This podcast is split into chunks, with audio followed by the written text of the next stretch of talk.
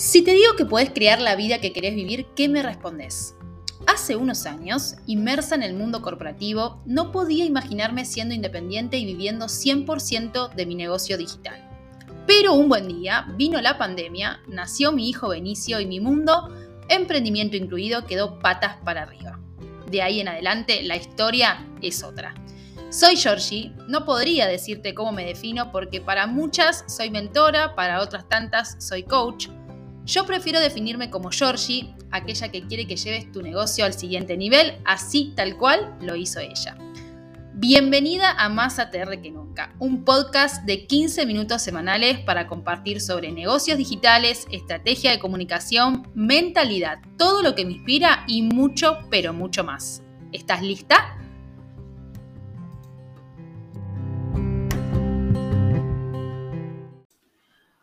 Hola, hola, hola, hola. Bienvenida a Más ATR que nunca. Hoy estoy acá para compartirte este episodio número 3. He llegado a la tercera semana, inauguré este podcast hace tan solo unas semanitas y bueno, con un poquito de esfuerzo vengo a compartir mi experiencia semanal, producto generalmente de alguna charla que, que mantiene mi cabeza y yo, porque todos estos pensamientos que les voy compartiendo siempre en, email marketing, en los posteos, eh, en los vivos que vamos charlando, ya que estamos, aprovecho para contarte, si no te sumaste todavía, los miércoles cada 15 días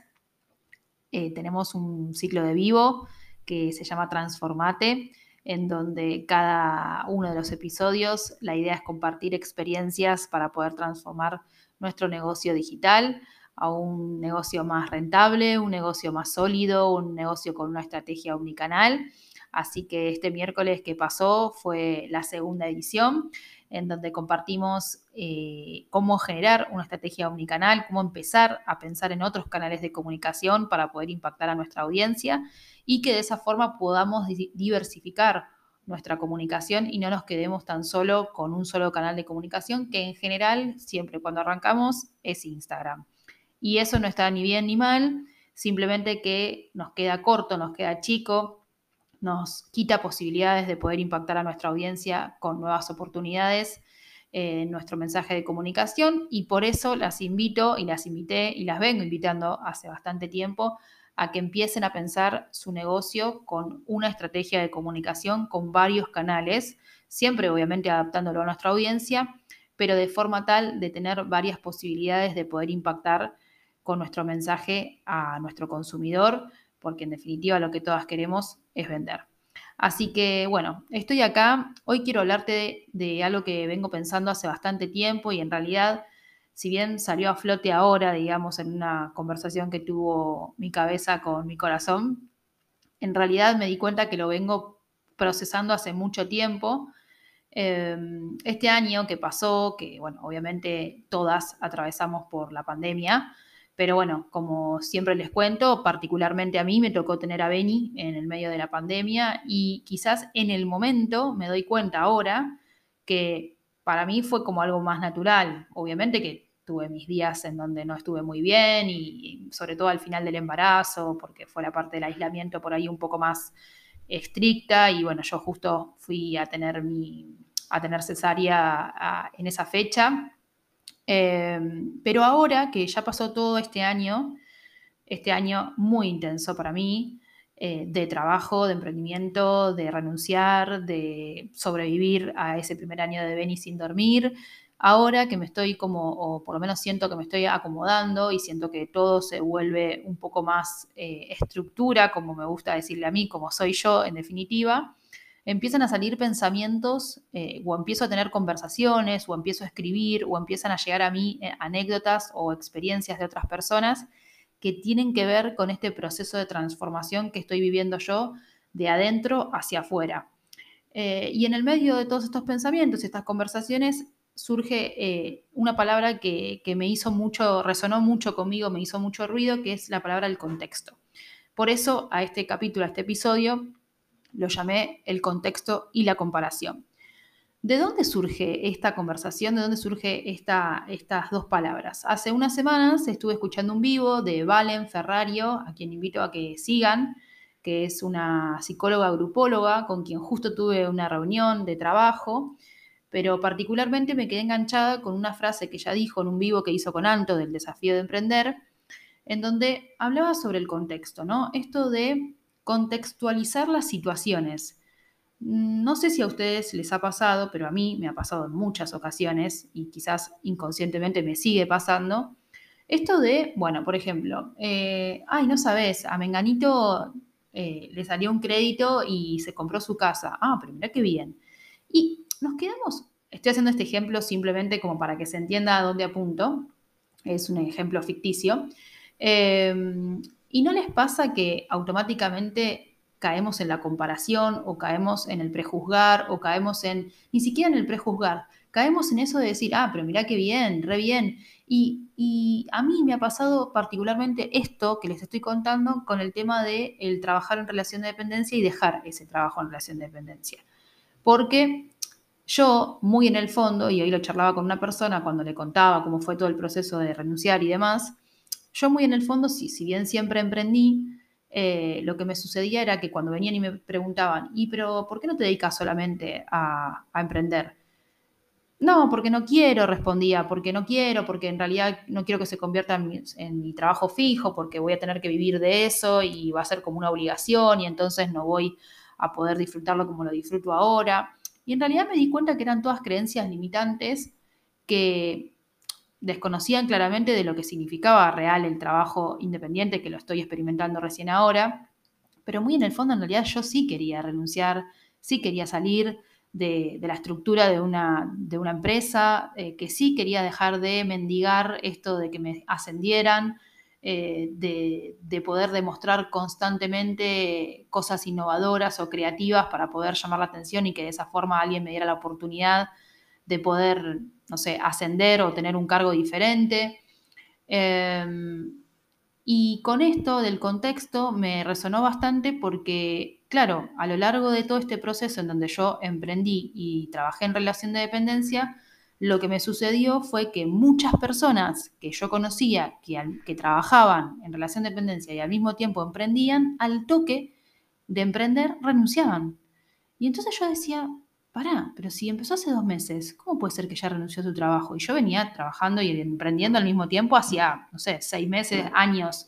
cuatro años, cinco años, como saben muchas. Yo tuve un emprendimiento de fotografía infantil casi por cinco años, hoy justo estaba mirando fotos y lo tuve por casi cinco años. De hecho, hubo un momento en donde trabajé en Clarín, saqué fotos y empecé con Turmalina, todo en simultáneo, o sea, tenía dos emprendimientos y trabajaba en la oficina también. Eh, y entonces, claro, yo decía, ¿cómo puede ser que Menganito renunció eh, después de dos meses de emprender? Y me olvidaba de esto, del contexto, que ahora esta palabra me, me, como que me atravesó por completo y digo, claro, el contexto de ella o el contexto de él es totalmente a mi contexto y por contexto entendemos un montón de cosas que justo Valen lo explicaba mejor y espero en algún momento tener la posibilidad de que ella como psicóloga claramente lo, pueda explicar desde una parte más técnica. Em, por contexto entendemos nuestra situación económica, nuestro tiempo, nuestra experiencia, nuestro estudio, nuestra forma de crianza, eh, dónde nos criamos, dónde vivimos, eh, dónde nacimos, eh, en la gente que nos rodea, la gente de la cual nos, nutrimos y la gente de la que no nos nutrimos o la, de, la, que no elegimos nutrirnos,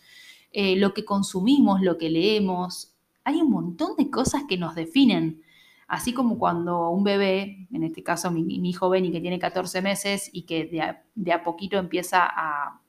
como a mostrar esos rasgos de personalidad, yo soy muy consciente de que todo lo que yo haga como, mamá, eh, y junto con mi marido, obviamente, mi pareja, lo que hagamos en conjunto, eh, digamos, tiene relación directa con, su, eh, con la formación de su personalidad. Entonces, la forma en que yo le hable, la forma en que yo le ponga los límites, la forma en que yo eh, le transmita mi cariño, todo eso va formando su personalidad porque sé que los primeros años de vida son los más importantes. Y lo mismo sucede con nosotros. Nosotros traemos una historia como personas y eso indudablemente después se ve reflejado en nuestros emprendimientos. Entonces, con esto lo que quiero decirte, porque por ahí me cuesta un poco, estoy acostumbrándome a este formato y por ahí me cuesta un poco ir dándole una, una línea a lo que quiero contarte, es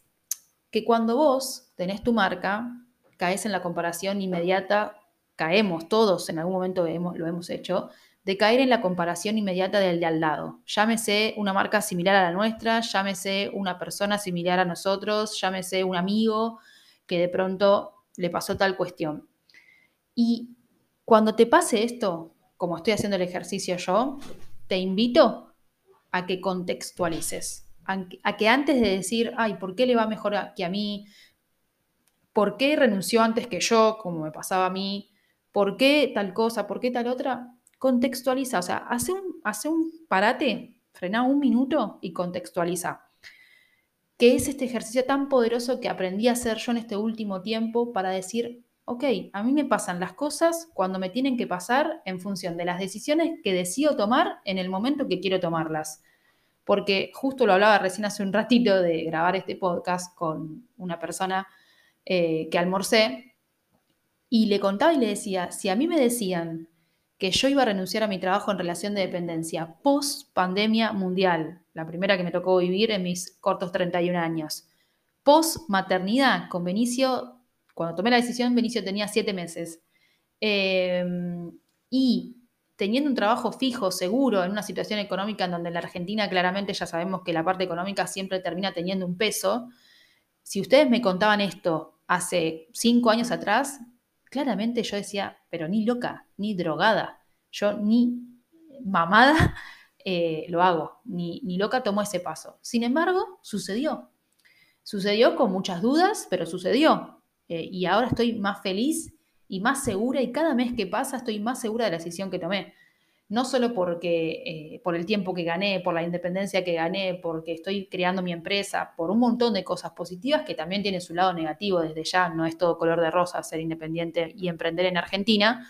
pero eh, soy más consciente cada día que pasa de que todo esto que pasó, toda esta historia que yo tuve que atravesar, tuvo eh, su consecuencia, tuvo su, su fruto, digamos, en este momento, que fue en enero, cuando tuve las agallas de tomar la decisión. Entonces, cada vez que te agarre una duda o que pienses que Menganito va más rápido que vos o que Menganito crece más rápido que vos o que Menganito pudo hacer eso que vos no podés hacer, porque en general somos más críticos que, eh, que, abrazadores de, nuestras, eh, de nuestros logros, ¿no?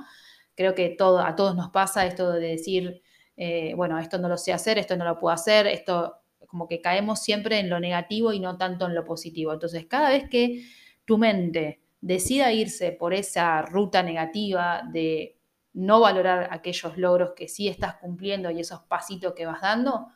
contextualiza. Agarrá y decir, ok, mi contexto es este, hoy puedo hacer esto, con estos recursos, con este tiempo, eh, con, este, con, estas, con estas ganas. Y todo esto me lleva a tomar esta decisión. Más adelante quizás sea de otra forma, de diferente manera. No lo vamos a saber porque nadie sabe lo que va, lo que va a pasar en el futuro. Pero contextualiza, porque creo que es un ejercicio muy poderoso eh, que nos hace ver la vida de una manera totalmente distinta. Y con esto no quiero sonar a Mahatma Gandhi ni, nadie, ni nada por el estilo, simplemente les comparto una vivencia que me viene resonando y que me viene pasando hace un tiempo largo, sobre todo después de tantos cambios bruscos de 180 grados en mi vida, y que ustedes, nada, si me siguen en, las redes y, van leyendo un poco lo que voy contándoles, han sido partícipe absolutas de, todos estos eh, cambios importantes que, han sucedido en este último tiempo. Entonces, como para poder resumir eh, un poco esta idea, es no caigas en la comparación sin antes caer en la contextualización, en donde vos puedas eh, decir, menganito, no sé, me pasaba a mí, por ejemplo, este, claro, eh, el marido eh, tiene una posición socioeconómica bastante alta, bastante segura, y entonces por eso la está ayudando y de esa forma le permitió poder hacer una prueba piloto con su emprendimiento y si le va mal, sabe que tranquila puede volver a la relación de dependencia y eh, volver a empezar. En mi caso, si yo lo pensaba de esa forma, no es mi misma situación. Entonces, esto de compararnos no puede suceder sin antes caer en el contexto y ver qué pasa alrededor de toda esa historia, qué pasa alrededor de todas esas personas, eh, porque todos traemos un maletín que viene con todas estas cosas que yo les decía, con recursos, con herramientas, con crianza, con padres, con hermanos, con familia, con amigos, y todo eso hace a nuestra historia y a lo que queremos contar y a lo que somos como personas y después como negocios que vamos formando. Así que espero que te haya gustado este episodio. Te invito, te, invito a que me cuentes qué te pasa con esto que me pasa a mí, qué sentiste con esto que me pasa a mí y que de una vez por todas dejemos de caer en la comparación sin antes pasar por el túnel, por el túnel del contexto. Te mando un beso enorme y te espero por mis redes sociales para que me cuentes qué tal te pareció este episodio. Nos vemos la próxima semana.